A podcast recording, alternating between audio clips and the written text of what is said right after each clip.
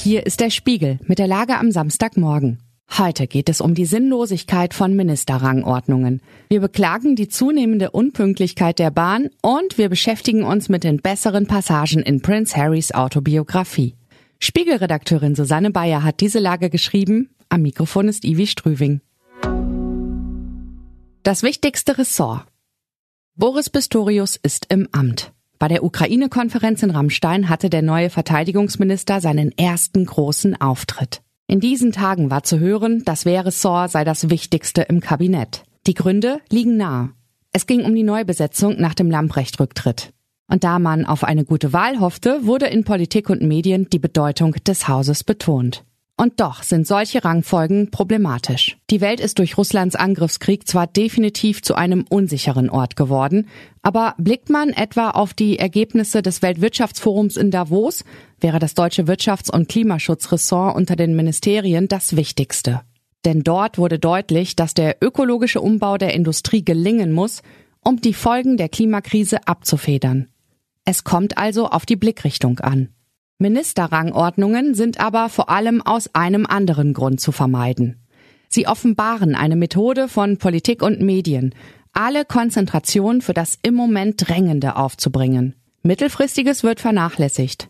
Diese Methode aber schafft erst Probleme, weil sie Krisen nicht früh genug Einhalt gebietet. Die Saumseligen. Die Fernzüge der Deutschen Bahn kamen 2022 viel häufiger zu spät als in den Vorjahren. Laut offizieller Bahnstatistik waren nur 65 Prozent der Halte von ICE, IC und EC pünktlich. Von 2011 bis 2021 hatte die Pünktlichkeitsquote meist bei über 75 Prozent gelegen. Die 65 Prozent sind ein Durchschnittswert. Regional gibt es große Unterschiede, wie eine Spiegeldatenanalyse in Zusammenarbeit mit dem Portal Zugfinder zeigt. Relativ gut sah es in Mecklenburg-Vorpommern und Teilen Niedersachsens aus. Dort waren mindestens 80 Prozent aller IC und ICE pünktlich. In Bonn, Gelsenkirchen und Mainz kamen im vergangenen Jahr dagegen mehr als die Hälfte aller Fernzüge zu spät an.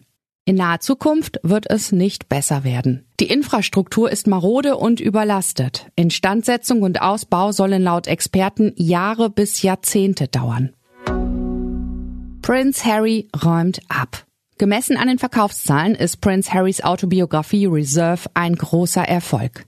Aus dem Stand schaffte es das Buch jetzt an die Spitze der Spiegel Bestsellerliste. Inhaltlich aber hagelt es Verrisse. So gibt es Empörung über die Passagen, in denen Harry seine eigene Familie schlecht macht. Zurzeit wird über viele sachliche Fehler im Buch berichtet. Dabei gibt es durchaus lohnenswerte Passagen, die Einblicke in verschlossene Welten geben. So beschreibt Harry die Beschaffenheit der Bettwäsche in Schloss Balmoral. Fest verspannt, wie eine Marschtrommel und so fachmännisch geglättet, dass man problemlos die im Laufe des Jahrhunderts geflickten Löcher und Risse erkennen konnte. Harry hätte sich auf solche Beschreibungen konzentrieren und die Lästereien weglassen sollen. Er hätte ansonsten schildern sollen, wie unerträglich ein Leben unter medialer Dauerbeobachtung ist. Dann hätte Reserve ein respektables Werk werden können, das zugleich seinen Zweck erfüllt. Man hätte verstanden, warum Harry ein neues Leben anfangen wollte. Was sonst wichtig ist. Berlin will bei der Wahlwiederholung im Februar neues Chaos unbedingt verhindern. Ausgerechnet jetzt gibt es Warnstreiks bei der Post. Diese könnten zu Problemen bei Briefwählern führen. In Syrien ist ein Stützpunkt des US-Militärs mit Drohnen angegriffen worden. Hinter der Attacke werden mit Iran verbündete Milizen vermutet. Die Fußball-Bundesliga ist zurück aus der Winterpause. Spitzenreiter Bayern München kam bei RB Leipzig nicht über ein 1 zu 1 hinaus. Soweit die Lage am Morgen. Alle aktuellen Entwicklungen finden Sie auf spiegel.de. Wir melden uns hier wieder mit der Lage am Montag.